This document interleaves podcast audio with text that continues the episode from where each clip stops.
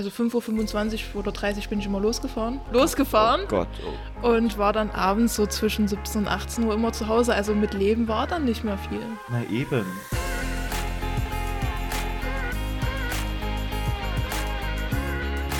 Weil Vielfalt fetzt. Der Podcast zum Thema Inklusion. Hallo und herzlich willkommen zurück zu einer weiteren Folge Weil Vielfalt fetzt, der Podcast rund ums Thema Inklusion. Heute sitze ich hier in Schildau, Entschuldigung, Schildau, ich kam durcheinander, weil wir in, äh, gelandet sind äh, in De Dahlen. Dahlen, genau. Das ist so zwischen Leipzig und Dresden. Geht richtig gut los mit Ortskenntnis. Und ich sitze hier mit der Leonie. Hallo Leonie. Hallo. Hi, grüß dich.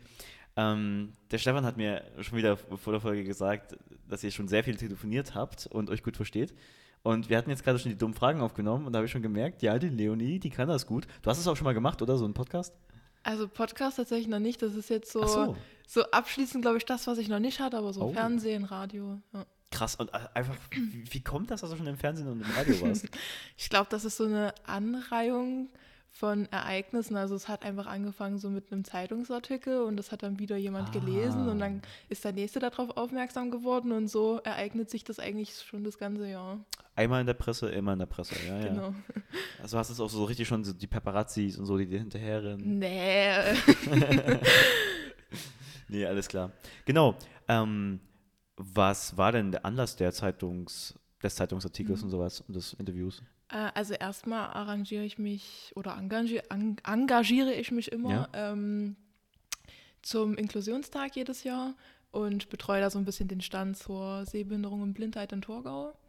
Und da gab es quasi so den ersten Artikel, ähm, wo ich zu sehen war. Und dann dieses Jahr eben im, im März ging es um meinen Alltag. Da wurde eben im Vorfeld schon mal aufgegriffen, wer ist dieses Jahr zum Inklusionstag wieder dabei. Und die haben mich halt ein paar Stunden in meinem Alltag so begleitet und haben daraus wie so ein, wie eine Reportage gemacht. Ah, Und ja, dann, wie gesagt, kam so das eine zum anderen. Ja. Okay, interessant. Die haben also deinen Alltag begleitet. Genau. Deinen Alltag als Erblindete. Würdest du das so sagen, erblindet? Oder was ist dein, deine Wortwahl dafür? Also ich benutze eigentlich immer blind. Ja, Blind. Okay. Ja, weil wir waren äh, letztens vor einem Monat, äh, jetzt, jetzt ist gerade Mitte Dezember, äh, frohe Weihnachten an alle, wenn, die das irgendwann, gut, neues Jahr, frohes neues Jahr, das ist alles schon durch bei euch, bei uns noch nicht. Ähm, wir waren letztens in Leipzig und da haben wir mit der Doc Leipzig, dem Filmfestival und sowas, äh, Veranstalterin gesprochen und da eben auch mit einem Erblindeten, das, das fand er eben auch wichtig, weil er erst im Leben blind geworden ist, wie bei dir auch, ne? Mhm. Genau, aber du sagst einfach blind. Okay, genau. Aber erstmal ganz vielleicht ganz kurz zu dir, für Leute, die jetzt auch nicht ähm, die dummen Fragen gehört haben. Willst du dich noch mal ganz kurz vorstellen? ganz grob. Ja, also ich bin Leonie, ich bin 19 und habe Zapfenstäbchendystrophie und bin seit 2018 blind. Okay, Dystrophie, Dystrophie kenne ich schon. Genau, Dystrophie. Das kenne ich von Muskeldystrophie. Und das ist eine, also so wie ich das verstanden habe, eine Krankheit, also bei der Muskeldystrophie, wo die Muskeln ähm, schwächer werden. Die kann man weder, trainieren, weil das irgendwie nicht gut ist, und die kann man aber auch nicht, nicht trainieren. Also man muss irgendwie so eine Art Balance halten und man, das baut irgendwie alles ab übers Leben ziemlich schnell. Ist es bei den Stäbchen-Zapfen-Dingern auch so? also im, im Auge? Also die Zapfen und die Stäbchen sind halt Ja. fürs Farb- und Hellsehen zuständig. Okay. Und ähm, die Dystrophie ist quasi, die sterben nach und nach ab und vernarben halt auf der Netzhaut. Vernarben. Das heißt, es ist. Okay, ja, ich habe das vor, der, vor dem Podcast schon angekündigt. Ich muss das jetzt alles mal mir so ein bisschen vorstellen können. Ich glaube, die Zuschauenden und Zuhörenden auch. Okay, ähm, du hast gesagt, äh, Farben sehen und Helligkeit sehen. Äh, das heißt, wenn man jetzt 0% Helligkeit sehen hätte, sieht man nur noch schwarz. Das heißt, man sieht auch keine Farben mehr, oder? Ähm, ich denke ja. Ich meine, das ist jetzt in meinem Fall zum Glück noch nicht so, aber ich denke Okay. schon, ja. Okay, äh, dann frage ich dich direkt mal dumm, was siehst denn du? Also ich habe ungefähr noch ein, Restsehvermögen von 1,5 Prozent. Okay. Und alles, was eben unter 2 Prozent Restsehvermögen ist, gilt als gesetzlich blind. Unter wie viel Prozent? Unter 2 Prozent. Ach so, okay. Ähm, und das ermöglicht mir noch so das Wahrnehmen von Silhouetten, Schatten, Umrisse, auch noch hell-dunkel und Ja. auch tatsächlich ähm, so Kontrastfarben auf jeden Fall. Ja. Und es hängt aber bei mir eben stark von der Helligkeit ab. Also wenn es zu hell ist, wenn die Sonne scheint, bin ich total aufgeschmissen. Ach, tatsächlich. Ähm, und wenn es halt zu dunkel ist auch. Also so diese Graustufe dazwischen ist ganz schön schmal, aber es gibt's. Also zum Beispiel, wenn so Regenwetter ist oder so, fühle ich das richtig. Spannend. Also zu hell in der Sonne. genau. Also warum? Ganz, ganz, also weil dann einfach, ähm, ich werde dadurch einfach geblendet. Ne? Es wird nicht, Ja. nicht gefiltert. Interessant. Und Okay, spannend. Und du hast also so, so 2% Sehvermögen, das ist immer sehr schwierig, glaube ich, für, sich, für jemanden sich Mhm. vorzustellen, der gar keine Sehbeeinträchtigung hat. Ich habe wenigstens eine Brille, sage ich mal so. Das heißt, ich kann da immer ein bisschen, was Fokus und sowas angeht, na, das mit nachvollziehen. Und durch Stefan zum Beispiel kenne ich jetzt mittlerweile auch das so ein bisschen mehr und mehr. Äh, Stefan, du hast mir immer gesagt, da können wir auch in Folge 4 nochmal drauf eingehen, dass bei dir eben auch die Kontraste wichtig sind. Ne? Das heißt, dass du, wo du dich bewegst, ähm, sehen musst, wo, zum Beispiel das Treppen möglichst zum Beispiel schwarz-weiß oder Ja. was weiß ich, oder rot, ne, farbliche Kontraste haben, dass man weiß, wo man hintritt und sowas. Ne? Ähm, das wird bei dir ähnlich sein, nehme ich an, dass du halt kontrastreich brauchst, nicht so hell, nicht so dunkel, aber auch, hast du gesagt, ne? ja, das ist super wichtig. Okay, gut. Und wenn ich jetzt zum Beispiel mal, boah, wir haben ja so grüne Kissen ringsherum, weil wir hier im, was, wir sind hier am Stammtisch beim TSV Schildau, der, der Fußballverein quasi, ja, oder? genau. Also ich glaube, das ist sogar einfach der ganze Verein, der beinhaltet Genau. auch Kegeln und oder so. Da komme ich gleich nochmal drauf zurück, aber jedenfalls haben wir hier so grüne Kissen. Ich habe ich hab hier mal hier so eins. Siehst du dieses Grün? Also hier muss ich sagen, ist der Kontrast nie so gut, Okay. weil ähm, das alles ungefähr die gleich, der gleiche Farbton ist so rundrum. So, Ah, weißt du, ja. also die, die Wand ist so, hat so eine mittlere, mittlere Farbe, die, die Bank ist braun, du bist Ja. nicht schwarz und auch nicht weiß gekleidet, also Ja. auch irgendwie so, und das macht es dann halt wieder schwierig. Okay. Ne? Also wäre es jetzt Ja. hier alles so schwarz-weiß, schwarz-gelb oder so, dann würde ich mich wahrscheinlich Okay. besser. Also den Stefan siehst du gut, weil der ist schwarz gekleidet. Genau. Der versteckt sich nur gerade hinter dem Laptop. Okay. Ach, interessant. Okay, aber sag mir mal, ähm, was sticht denn für dich gerade sehr heraus hier vielleicht? Das wäre vielleicht mal noch interessant zu wissen. Also was, was merkst du besonders? Ähm, also der Tisch ist ja schon im Verhältnis ein bisschen heller. Also ich Ja. sehe schon das Mikro jetzt gerade vor mir. Ja, Ich sehe auch ähm, halt die Meter weg die Fenster vor uns. okay. Ähm, Genau. Also das sind so, Genau. ne, der, der Raum ist so, oh, keine Ahnung, 40 Meter, 40 Quadratmeter groß oder sowas. Halt so ein typischer Vereinsraum. Da sind ein paar Fenster hinter der Kamera, muss man sich vorstellen, und so eine Tür. Das sind so leichte, ach, wie heißt die, Jalousien sind da drüber. Aber siehst du, okay, das siehst also du. eigentlich alles, was so dunkel auf hell oder hell auf dunkel ist. Ach, jetzt ne? sehe ich es. Wenn ich meine Augen zusammenkneife, dann sehe ich auch mehr so einen Kontrast zwischen dem Dunkeln und dem Ja. Hellen. Okay. Also wenn ich jetzt zum Beispiel nach Ja. rechts gucke neben uns, ist es ja doch eher Ja. dunkel. Also Ja. da sehe ich überhaupt nichts mehr. Das ist einfach nur eine dunkle Wand. Genau, da hinten ist so der, der Bartresen Genau. quasi. Da ist, ähm, geht es noch in einen anderen Raum rein irgendwie. Und da ist halt genau das ganz dunkel. Mhm. Ja. Okay, spannend. Das ist interessant. Okay, also eher das Kontrastreiche. Und Farben, hast du jetzt auch gesagt, ne, der Tisch, das ist jetzt so ein braunes, hast du das. Hm. Also es kommt, Also, wie gesagt, ein bisschen darauf an, wie gut ist es beleuchtet. Ja, genau. Und ja, also bei manchen Farben irre ich mich. Irgendwie so blau und, und grün kann ich zum Beispiel nie so gut auseinanderhalten. ja. hm. Ähm, aber alles, was so knallig ist und halt sehr kontrastreich, das kriege ich schon noch mit. Ja, okay, interessant. So, das heißt, also es ist ein bisschen. Ähm, hast du mal, hast du mal, als du noch nicht so erblindet warst, da gehen wir gleich noch drauf ein, warum und wie und so. Ich sage das die ganze Zeit, ich weiß, ich, ich merke mir das alles. Ähm, hast du mal durch so eine Brille geschaut, wie verschwommen da alles ist? Nee, also zumal es ist schon ein bisschen länger her, dass Mhm, ich es eben, super gut gesehen habe. Ähm, Ja. und hatte überhaupt als Kind gar keine Berührungspunkte damit. Ah, okay. Ja. Weil, also, wenn ich immer Le Leuten, die ähm, gar keine Seheinschränkungen haben, das versuche näher zu bringen, wie es zum Beispiel ist, eine Brille zu tragen, dann sage ich immer, ja, versuch dich mal, guck mal auf deine Hand ganz nach vorne und dann versuch mal, währenddessen du da nach vorne schaust, den Hintergrund zu erkennen und du merkst, ach, das ist irgendwie alles total verschwommen. So, ist ein Wort verschwommen, ist das auch was, was bei dir zutrifft auf die Sicht? Also das ist Ja. tatsächlich auch eine oft gestellte Frage, ob das verschwommen oder unscharf ist, was ich Mhm. sehe. Und das würde Ja. ich überhaupt nicht sagen, sondern für Ja. mich, ich kann einfach nur äh, diese Farbverläufe nicht mehr abgrenzen. Aber Mhm. es verschwimmt nicht, sondern Ja. es, ist, es ist klar einfach, aber Genau. es gibt keine Grenzen. Und das liegt auch daran, würde ich jetzt sagen, dass deine Sehmuskeln nicht betroffen sind, sondern Genau. nur die, die, ich sag mal, Interpretatoren, also die Dinger, die das, das Gesehene verarbeiten und dann in Gehirn leiten, oder? Genau. Das heißt, ne, die, die Farbe und die, die Helligkeit verarbeiten. Ah, spannend, das ist interessant. Das ist interessant. Gut, okay, aber jetzt, jetzt gehen wir erstmal noch auf die anderen beiden Sachen ein. Also erstens, du bist erblindet und das als Kind. War das ein Prozess oder war das so von heute auf morgen? Also ich habe so in der F- Vorschulzeit so mit sechs mitbekommen, okay, ich sehe in die Ferne nicht mehr so gut. Also habe dann Ja. Tiere verwechselt, Menschen verwechselt und so. Und dann war ich einfach normal zum, also zum, beim Augenarzt, Ja. was man halt so macht. Und die meinten, ja, kleben Sie erstmal Ihre Augen ab, links und rechts, links und rechts. Habe ich dann gemacht ein Jahr lang und mit gar keinem Ergebnis, also ist eigentlich immer schlechter geworden. Ach, Moment, ist das der Grund, warum man manchmal so Kinder sieht, die so, Genau. so eine Art, ne, wie der Olaf Scholz jetzt, die so eine Piraten, so eine Piratenklappe haben oder so? Ist das so eine, so eine Maßnahme, die man da macht? Ah. Also ich denke, dass es erstmal variiert, was für eine also für Krankheit vermutet wird. Ja. Aber es soll auf jeden Fall die Augen schulen, einfach sich wieder mehr anzustrengen und vielleicht wieder mehr Ah, Sehvermögen so. rauszuholen. Ne? Und das hast du gemacht, das hat aber nicht Genau. geklappt. Ich habe das ein Ja. Jahr lang gemacht, aber eben ohne Erfolg, sondern es wurde eigentlich immer schlechter. Und dann wurde ich dann in der ersten Klasse, also dann mit sieben, an die Uni in Leipzig überwiesen und da haben die dann diskretere Tests gemacht und da mehr in den Hintergrund geschaut und so und hatten dann auch Mm. eine, eine Vermutung, was es sein könnte Ja. und haben uns dann noch quasi als schwarz auf weiß ähm, Bestätigung nach Halle geschickt zum Genabgleich, wo dann meine Mutti, mein Papa und, und ich halt unser Blut abgegeben haben. Und da hat sich das dann eben bestätigt, dass ich Zapfenstäbchendystrophie habe. Und ähm, ja, dann habe ich so meine Grundschulzeit gemacht. Ich habe dann in der ersten Klasse noch ganz, ganz hinten gesessen, tatsächlich erinnere ich mich noch dran, und musste dann Mhm. immer eine Reihe weiter vor, weil ich es Ah. nicht mehr sehen konnte.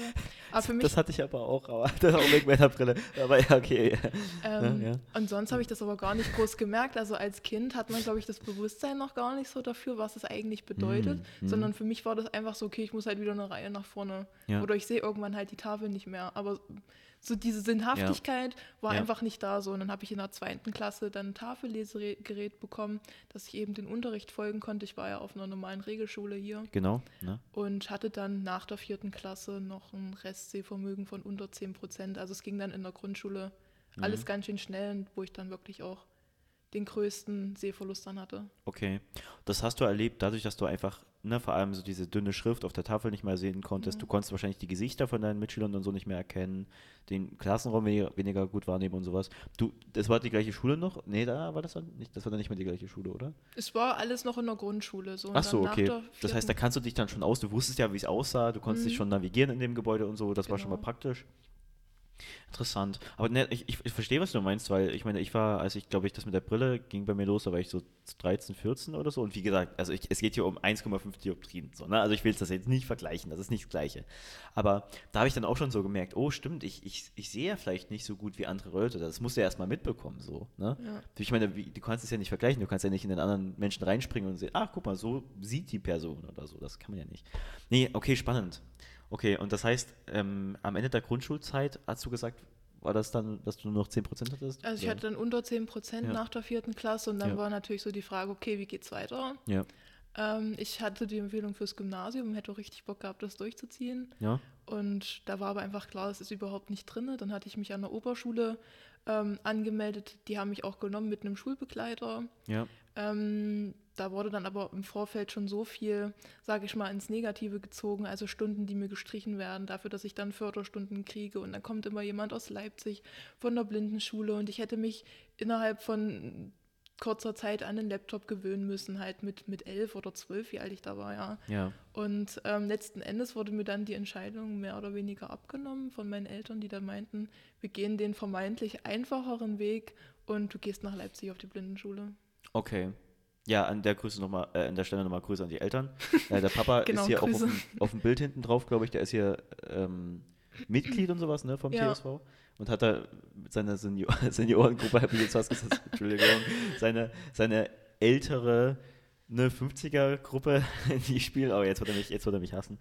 Nee, genau, aber äh, ich habe erstmal eine Frage dazu, warum, also ne, ganz blöd gefragt, warum kein Gymnasium? Weil offensichtlich, ähm, du hast Lust drauf gehabt, äh, die Noten, da lag es bestimmt nicht dran, dass du irgendwie blöd, also dumm, dumm gesagt, zu blöd dafür warst oder irgendwas, sondern ich denke, du kamst gut mit. Das Problem war wahrscheinlich eher, dass es, dass die Schule nicht geeignet war. Oder? Ja, beziehungsweise die Anforderungen sind ja hoch. Äh, Ja. Also erstmal wird ja mehr Leistung ähm, verlangt ja. und dann wäre ja das Prozedere das gleiche gewesen. Also ich hätte dann wieder einen Schulbegleiter bekommen und einfach ich glaube, die, die, der- Stress oder die Anstrengung wäre einfach zu groß gewesen, weil dort hätte man mir ja auch Stunden gestrichen, ja. Zu dem hohen Leistungsdruck, der ja dann eh schon da ist. Und ich glaube, das war dann so der ausschlaggebende Punkt, wo man dann gesagt hat, ich glaube, das läuft hier in eine falsche Richtung dann. Okay, verstehe. So, und dann hast du gesagt, final eine Blindenschule. In Leipzig hast du gesagt? Genau, in Ja. Leipzig. Okay, das ist ja aus eine Stunde oder so nach Leipzig. Oh. Ja, schön wär's, sage ich mal. Ne? Ja, mit dem Bus ist schwierig. ne, Ähm, aber da leider auch äh, Props an die Leute, die das bestimmt haben. Ähm, so war es dann tatsächlich nicht. Da wird ja dann auch an jeder Ecke gespart, wo man sparen kann. Und dann wurde es halt ein Sammelfahrdienst. Ne? Also ich wurde Ja. nicht alleine gefahren. Das lief dann alles ähm, übers, über ein Taxiunternehmen. Und ich war dann halt früh die Erste, die hier zugestiegen ist. Und dann wurden halt alle Kleckerkäfter bis Leipzig irgendwie Och. abgegrast, die Och. halt alle irgendwie nach Leipzig wollten, auf welche Schule auch immer.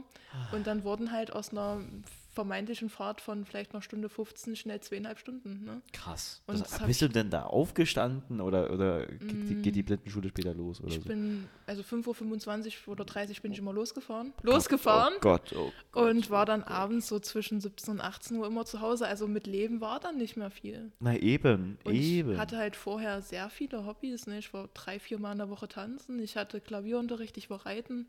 Und das ist alles dann auch weggefallen. Die ganzen sozialen Kontakte sind weggefallen. Das war ein totaler Bruch in meinem Leben dann. Hm, meine, das ist halt das Ding, ne? das ist dann schon eine Umstellung gewesen. Ja. Und äh, ich hoffe, du konntest wenigstens die Fahrt irgendwie nutzen. Ich meine, da waren ja andere, vielleicht hast du dich mit jemandem verstanden oder so auf der Fahrt. Nee. Also wie Wieso? gesagt, äh, es waren ja dann nicht nur Leute, die dann auch auf meine Ach, Schule. wollten, sondern ähm, ohne das jetzt hier irgendwie äh, schlecht reden zu wollen, aber da waren dann halt auch immer viel geistig Behinderte dabei, Ja. ähm, was Mhm, einfach mhm. dann auch immer ein Lärmpegel war. Also total unterschiedliche Schicksale. Ja. Und ähm, ja, es war, es war schlimm, muss ich so sagen. Ähm, da fra frage ich jetzt nochmal blöd, äh, Blindenschule. äh, Auf der Blindenschule sind blinde Menschen. Ähm, Oder- Also in dem Fall war es so, es ist eine, eine Blinden- und Sehbehindertenschule, aber ähm, ich war schon zu dem Zeitpunkt, wo ich meine unter 10 Prozent hatte, eine der schlechtsehendsten dort. Also so wirklich viele Blinde waren dort nicht, sondern wir hatten auch viele mit so Kombi-Erkrankungen, also Autismus und Sehbehinderung oder Ah. LB und Sehbehinderung, also so ein bisschen alles. so ein bisschen alles halt. ja. Mhm, mhm, mhm. Naja, klar, also ich, weiß jetzt nicht, wie viele Menschen, das muss ich auch noch fragen, was, was deine spezie spezielle Dystrophie angeht, deine Krankheit, wie viele es überhaupt haben und so. Aber ich hätte jetzt auch gedacht, so Mensch, eine Schule speziell nur für Blinde, nicht für, also keine inklusive Schule, wo auch all- alle möglichen Menschen mit Behinderung hin können. Ähm, wie viele gibt es denn da und sowas? Aber wie, wie, wie viele waren denn da auf der Schule? Ähm, also insgesamt, es war von der ersten bis zur zehnten Klasse die, Ja. die Schule und wir hatten ungefähr 100 Schüler immer. Die höchste Klassenstärke, die ich mal hatte, waren acht und die niedrigste zwei in einer Klasse.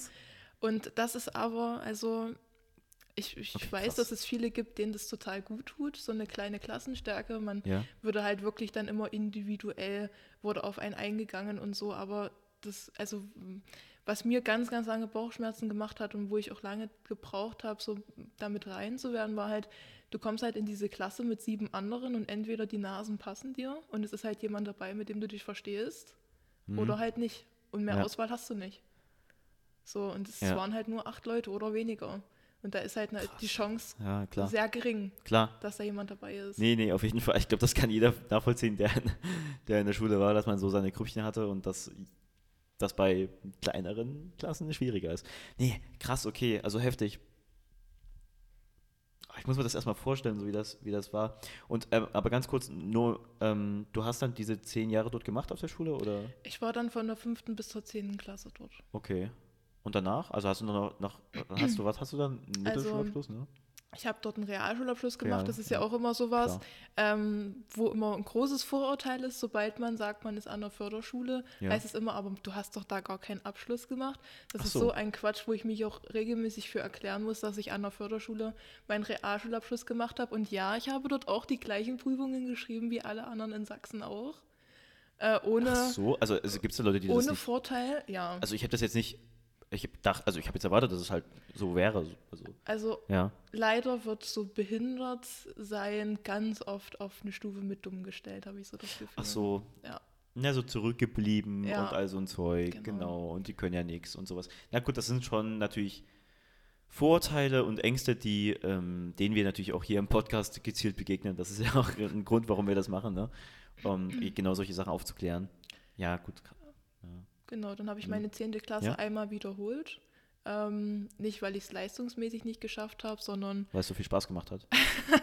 nee, ganz bestimmt nicht, aber ähm, ich habe dann ein Jahr lang quasi eine Pause gemacht. Ich war dann sechs Monate stationär in der Klinik, habe da psychisch ein bisschen was aufgearbeitet und habe dann halt die 10. Klasse nochmal wiederholt. Das hat mir im Übrigen sehr gut getan und Ja. habe dann 2022 meinen Abschluss gemacht und war jetzt ein Jahr lang in Chemnitz und habe dort meine blindentechnische Grundausbildung gemacht. Und Ja. mehr ist bis jetzt nicht passiert. Nee, klar, ich, ich muss mir immer wieder in, in, in äh, Sinn rufen, dass du ja erst 19 bist, in Anführungszeichen jetzt. Ähm, genau, das heißt, du hast, in welchem Jahr hast du deine Ab äh, dein, du hast noch, Meinen äh, Abschluss? Ja, genau. 2022. Hast du gerade gesagt, stimmt, okay. 2022. Okay, krass, also ist alles noch sehr frisch. Dann erstmal herzlichen Glückwunsch dazu. Dankeschön. Nee, krass. Okay, heftig. Okay, also das, da, ich, hab- ja, ich merke schon wieder, ich habe schon wieder ganz viele Nachfragen dazu. Ich weiß nicht, ne, ich frage dich ja schon viel aus. Aber du, du ähm, hast ja wahrscheinlich schon echt viel und oft drüber gesprochen mit anderen Menschen und du machst dir offensichtlich auch Spaß. Das ist Ja. schön. Gut, okay, aber wir reden jetzt erstmal nicht weiter. Wir machen erstmal eine kleine Pause, denn die Zeit, sie rennt. Ähm, ich danke dir für das erste Viertel dieses Gespräches und ähm, sag an dich bis gleich und an alle anderen bis in der Woche. Tschüss. tschüss. Das war Weil Vielfalt fetzt. Der Podcast rund ums Thema Inklusion. Neue Folgen erscheinen jeden Donnerstag. Überall, wo es Podcasts gibt. Nächste Woche erscheint Teil 2 mit Leonie. Wenn ihr diese und weitere Folgen nicht verpassen wollt, abonniert oder folgt uns gern. Wir freuen uns auch über eure Fragen und Kommentare. Dieser Podcast entstand im Rahmen des Projektes Challenge Inklusion der LAG SH Sachsen und wird gefördert vom Freistaat Sachsen. Alle weiteren Infos findet ihr wie üblich in den Shownotes.